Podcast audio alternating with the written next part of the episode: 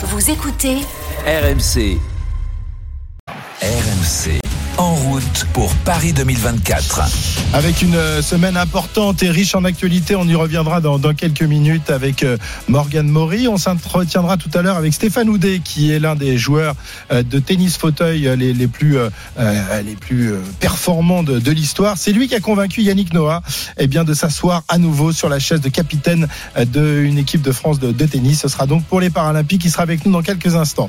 Mais nous allons nous intéresser à un autre sport et à un autre garçon euh, qui rêve de bah, nous faire rêver et nous faire frissonner dans, dans cette mois, surtout de se faire frissonner lui. Euh, Yann Schrub, c'est son nom. Euh, vous ne le connaissez peut-être pas encore, euh, et pourtant il a réalisé le, week-end dernier un exploit incroyable en devenant le premier athlète français à remporter le championnat d'Europe de cross qui se déroulait en, Belgique. Euh, pas avec une moto, hein, de cross-country. Euh, et c'est peut-être qu'un début pour ce garçon qui rêve maintenant de gloire olympique. Yann qui est avec nous dans notre magazine. Salut Yann. Bonjour, bonjour, ça va bien? Eh ben ouais, bien. Ben nous, on, nous, on va très très bien et on est surtout, euh, on a surtout vu que toi aussi, t'étais très très bien la semaine dernière, avec en plus ce, ce tour d'honneur avec un, un, magnifique bonnet en forme de coque sur la tête. Tu l'as trouvé où ce bonnet là Ouais, c'était une petite idée euh, ben, de mon de mon petit fan club, on va dire, parce qu'ils sont souvent maintenant 40-50 à se déplacer. Et la première fois, c'était l'année dernière à Munich, quand je fais ma première médaille, où euh, ben juste il y a un copain qui me qui me jette le coq. Et, euh, et c'était sur un sur un coup de tête, sur l'instinct que j'ai mis sur la tête. Et puis depuis, euh, quand je réussis mes courses, euh, ben il me le jette à chaque fois. Donc euh, j'essaye de le remettre euh, parce que ça fait un petit peu partie de moi maintenant. C'est un petit peu ma signature, on va dire. Ouais, c'est vrai qu'on en voit beaucoup sur les matchs de rugby, les matchs du 15 de France. Tout le monde a le coq euh, euh, en forme de, enfin le, bonnet en forme de coq, et donc je pense qu'ils ils l'ont piqué là ou ils l'ont récupéré. En tout cas, ça te va très bien, ça te sied à merveille. Euh, Yann, euh, c'est quand même incroyable que euh, ce soit la première fois qu'un athlète français réussisse à, à remporter le championnat d'Europe. Bon, ça n'existe pas depuis la nuit des temps, je crois que c'est 1994, euh, mais en tous les cas, on peut dire que tu es un pionnier en matière de, de cross en France. Ouais, ben c'est vrai que le, le cross, en fait, il y a, y, a, y a, une particularité, c'est que euh, c'est pratiqué par beaucoup de jeunes. Donc euh, de, depuis toujours, euh, les, les, les, coureurs ou du moins les collégiens lycéens en pratique. Et puis après, la, la belle particularité, c'est que c'est une course d'homme à homme, dans la boue, dans la pluie, dans le froid. Il n'y a pas de chrono et puis surtout, ça regroupe beaucoup de catégories. Ça peut regrouper des coureurs de 1500 mètres, de 5000 mètres, de 10 000 mètres, voire de marathon. Donc c'est un peu la discipline hivernale où tout le monde se rejoint. Et, euh, et puis c'est toujours une belle fête parce que c'est euh, il y a beaucoup de public, c'est dans la nature, il y a des risques de chute, euh, il y a des risques ben de ouais de, de y a, on va dire il y a une il y a, y a, une incertitude dans la course qui fait que c'est beaucoup plus beau et c'est pour ça que moi j'adore ce sport et, ouais. et d'autant plus que maintenant effectivement je j'espère que je vais ouvrir la voie pour d'autres Français euh, ben pour des prochains titres dans les saisons à venir du moins.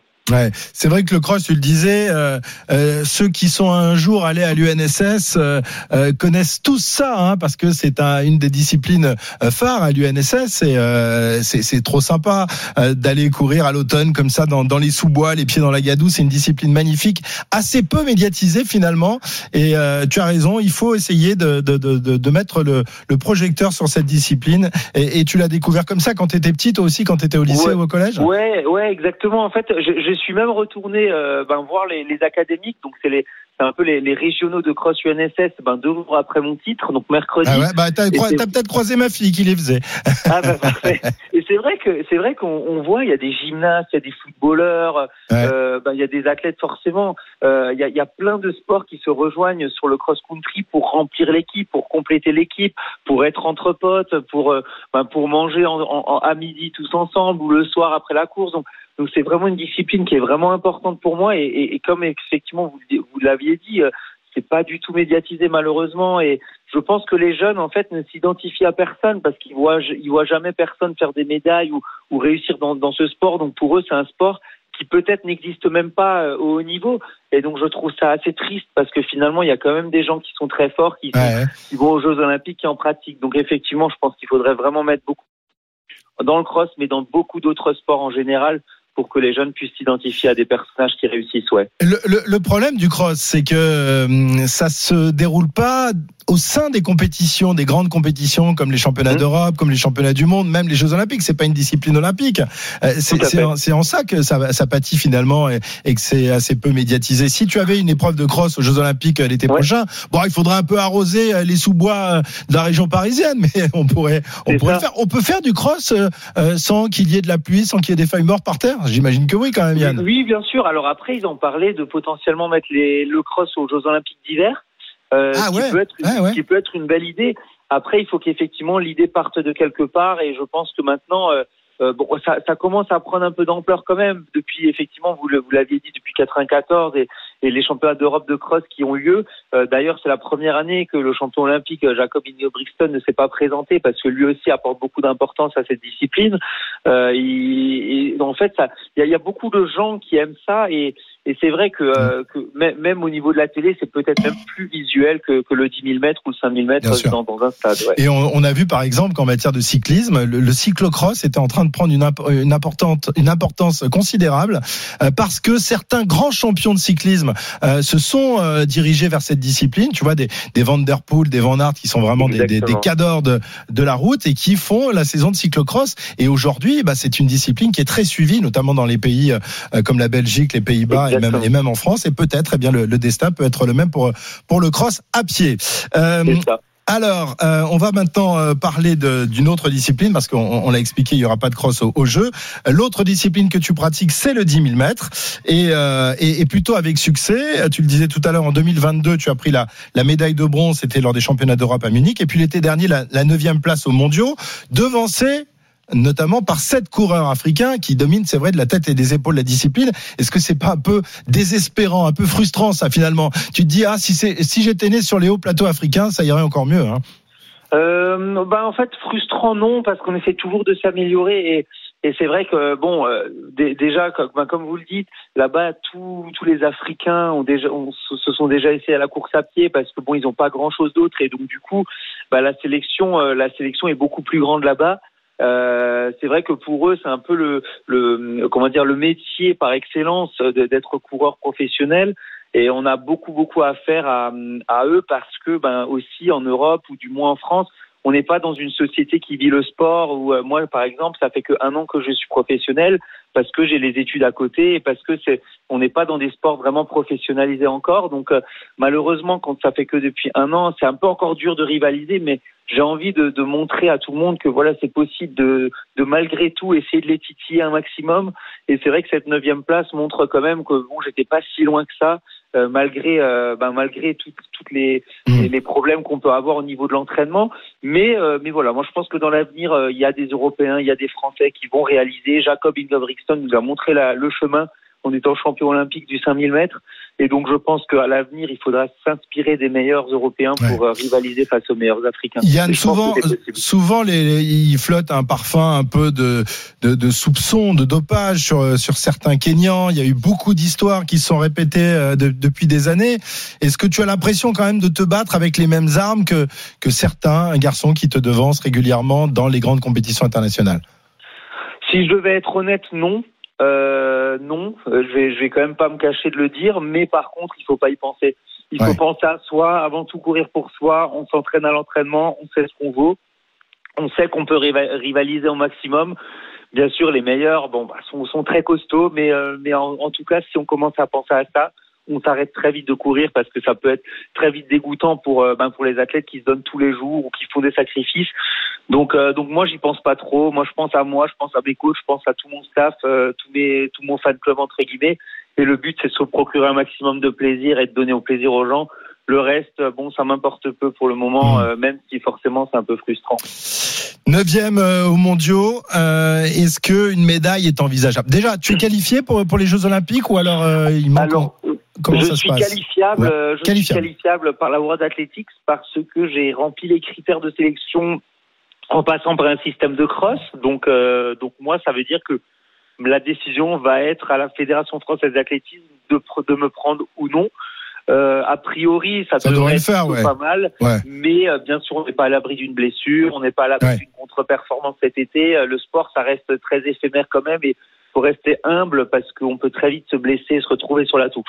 Donc pour le moment, oui, mais on ne sait pas de quoi est fait l'avenir. En tout cas, je me prépare vraiment à fond pour cette échéance qui sera euh, qui sera vraiment un but ultime cette saison de réussir dans, un stade de France euh, bah, comblé de Français et, de fans d'athlétisme. Ouais. Voilà, avec avec plein de gens avec des, des bonnets en forme de coque. Exactement, un maximum du moins. Ouais. ça va être génial, ça va être très sympa. Euh, Yann, un, un, dernier mot avant avant de se quitter. Euh, tu es euh, non seulement un athlète modèle, mais également un étudiant modèle. Tu es euh, en médecine, je crois. Tu euh, encore une année de médecine, c'est ça, avant d'être euh, ouais, d'être diplômé. c'est marrant parce que j'étais avec Margot Chevrier à ce même micro il y a quelques temps, qui fait partie aussi de l'équipe de France d'athlètes et qui elle aussi est étudiante en médecine. Donc voilà, on a plein de futurs toubibs chez, chez les athlètes. C'est une bonne nouvelle parce qu'il n'y a pas beaucoup de médecins en ce moment. Donc on va te souhaiter euh, de bien réussir euh, ta carrière Merci de sportif beaucoup, et puis ensuite gentil. eh bien d'aller euh, d'aller exercer son, ton métier. Merci Yann. C'est vraiment gentil. Merci beaucoup. Bonne journée à tous. Et puis ben vive le sport. Hein. Et vive le sport, vive le 10 000, vive le cross Merci. surtout. Allez voir les épreuves de, de Merci. cross, allez voir vos gamins euh, se démener dans, dans la boue. C'est un, c'est un tel bonheur, c'est un magnifique spectacle. Merci Yann Merci, beaucoup.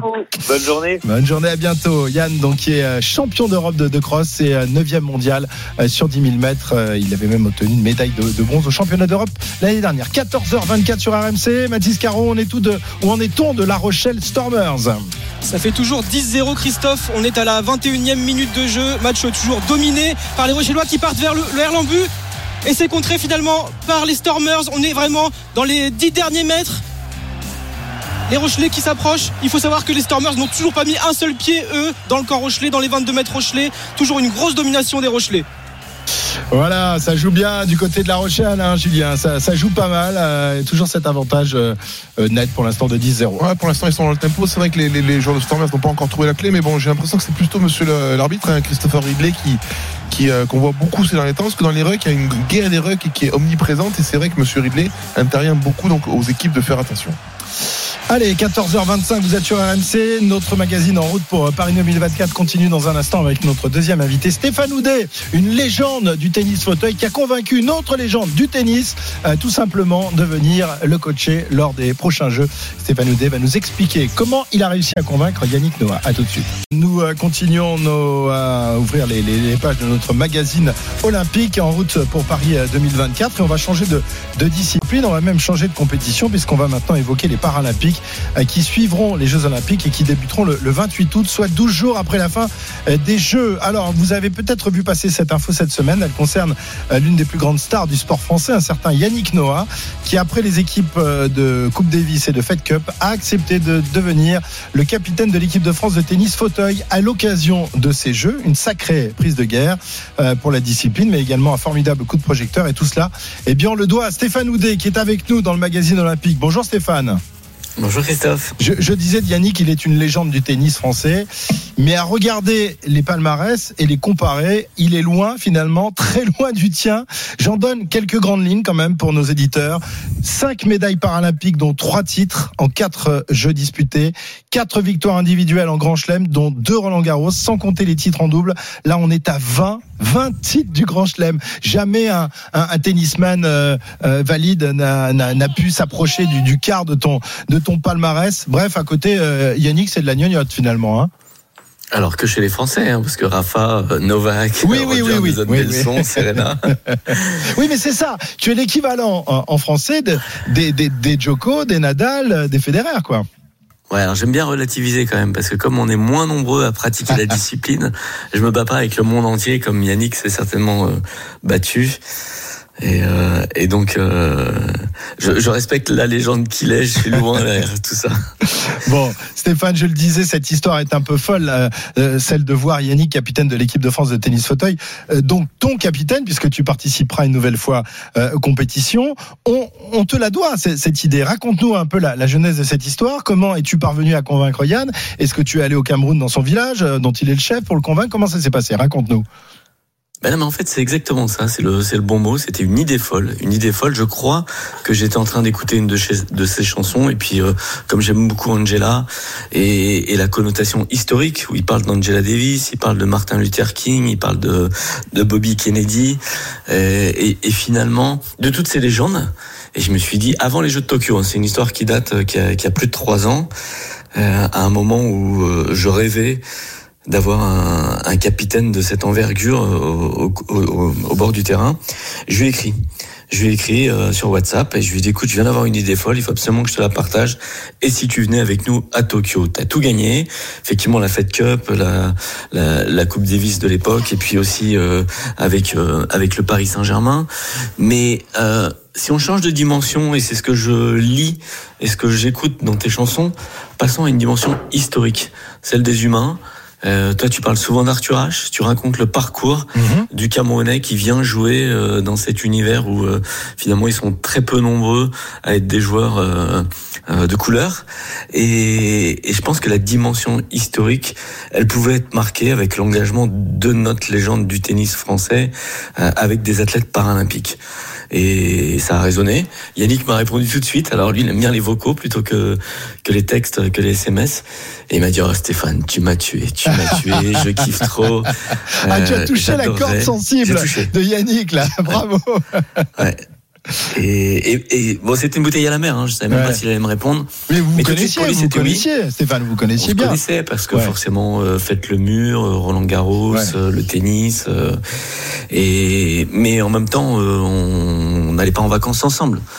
Donc. euh, je crois que j'ai écrit, euh, d'ailleurs j'ai relu parce qu'on m'a posé la question dix fois ces deux derniers jours, mais j'ai écrit quelque chose où tout le monde me dit que c'est impossible.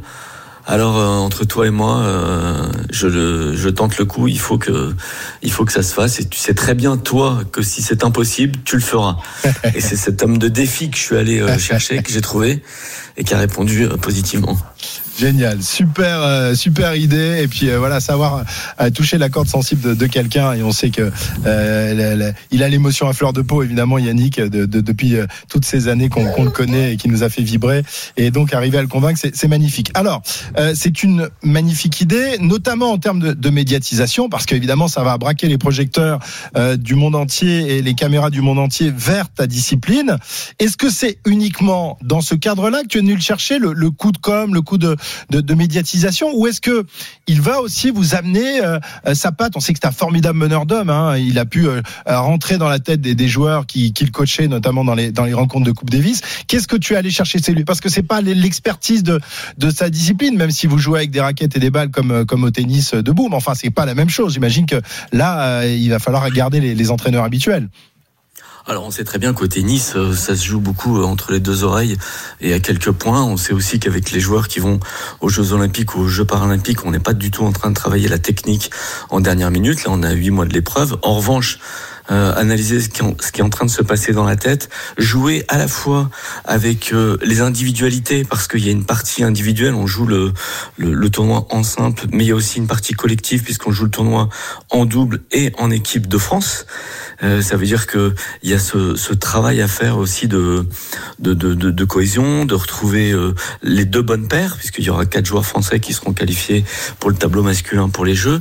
Donc la première idée que j'avais, c'est celle que j'avais vécue quand j'étais euh, plus jeune, avec des profs de gym, des profs de gym hyper dynamiques, qui n'étaient pas des experts de tous les sports, mais qui savaient aller chercher dans leurs élèves le meilleur d'eux-mêmes pour qu'ils soient bons. Bah, tout à l'heure tu parlais de, de cross, et ben qu'ils soient bons au cross, mais qu'ils soient bons au volet, qu'ils soient bons au handball, et en tout cas qu'on fasse pour le jour de la compétition, en sorte que chacun donne le meilleur de lui-même.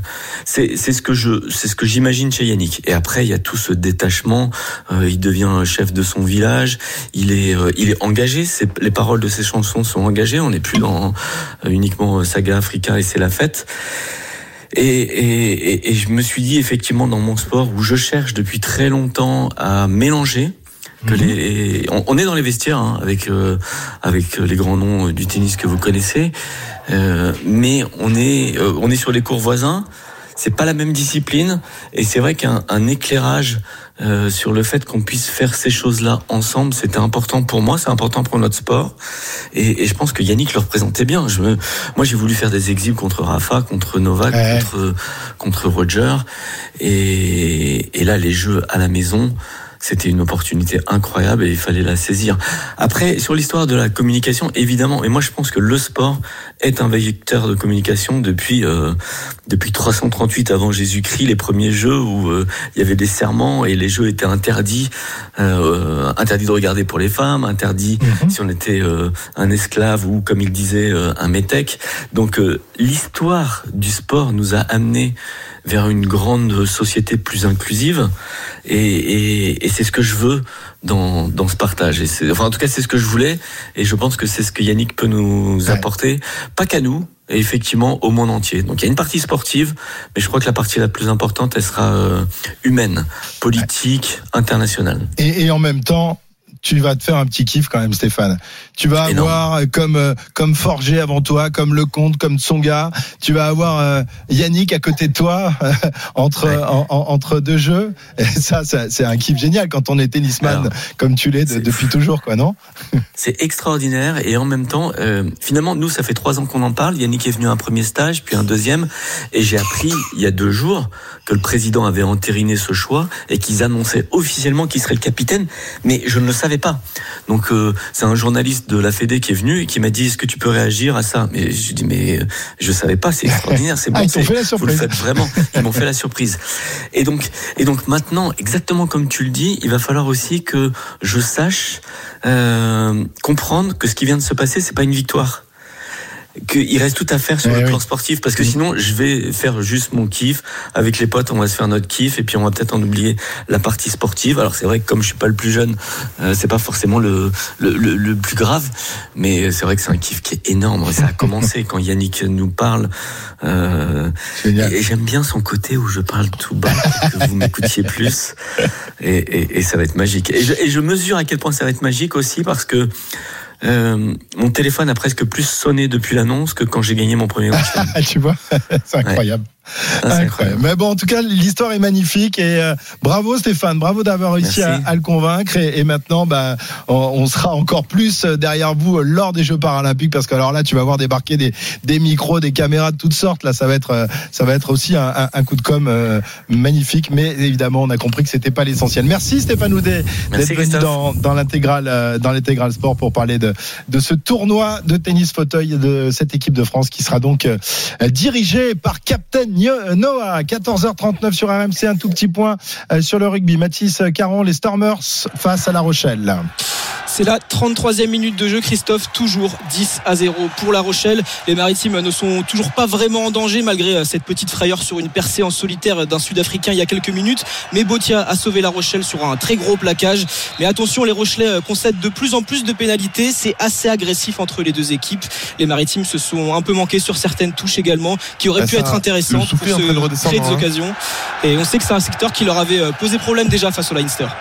Vous disiez, C'est en Julien train de redescendre, c'est vrai qu'ils ont fait un très bon début de match. hein. On l'a vu, bon, il y a eu ce TC, alors même s'il n'est pas construit, ils ont juste exploité une, une opportunité. Mais c'est vrai qu'on on sent que petit à petit, ils redonnent de la confiance à ces Stormers qui, sans faire grand chose, hein, et qui a juste euh, met beaucoup d'intensité dans ce qu'ils essayent de- d'entreprendre avec un jeu assez direct.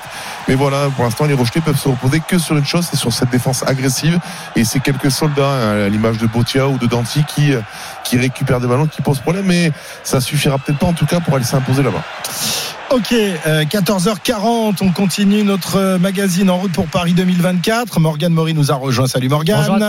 Pour nous donner toutes les infos de, de la semaine, on va commencer euh, par l'équipe de France de hand féminine, qui est donc en finale des mondiaux. Les Bleus qui se sont qualifiés hier pour la finale. Un succès 38-27 contre la Suède. Et la finale aura lieu demain à 19h contre la Norvège, l'ennemi de, de toujours en quelque sorte. Ouais, septième finale mondiale pour l'équipe de France, coachée par Olivier Crumble. C'est Herning au Danemark, l'envoyé spécial de RMC Arnaud Valadon. Arnaud, les Françaises vont défier leurs meilleurs ennemis norvégiennes demain. Et rebelote comme en 2021, c'est la même affiche. La Norvège considérée comme la bête noire des Françaises, sauf que il y a une semaine en phase de poule, ce sont bien les Bleus qui ont battu les Norvégiennes à domicile 24-23, vainquant peut-être le signe indien. Depuis, les euh, deux équipes s'étaient aussi retrouvées en finale 2017 d'un mondial remporté par la France. Depuis, ces deux équipes ont migré euh, vers le Danemark où aura lieu la finale demain. Un avant-goût aussi quelque part de potentielles retrouvailles olympiques, même si demain c'est avant tout la troisième étoile sur le maillot pour l'équipe de France qui est comme l'objectif et non une médaille d'or des Jeux de Paris 2024. C'est l'avis de la capitaine Estelle Nzeminko. Je ressens pas du tout ce, ton dans voilà dans sa façon de s'adresser à nous, dans sa façon de, communiquer. Euh, alors soit euh, c'est une stratégie et il, cache très bien le ressent ou ce qu'il a envie de, de dire et qu'il fait attention à l'expression par rapport à ça. Mais je pense surtout qu'il est en paix en fait, qu'il est en paix et qu'il est dans l'instant présent.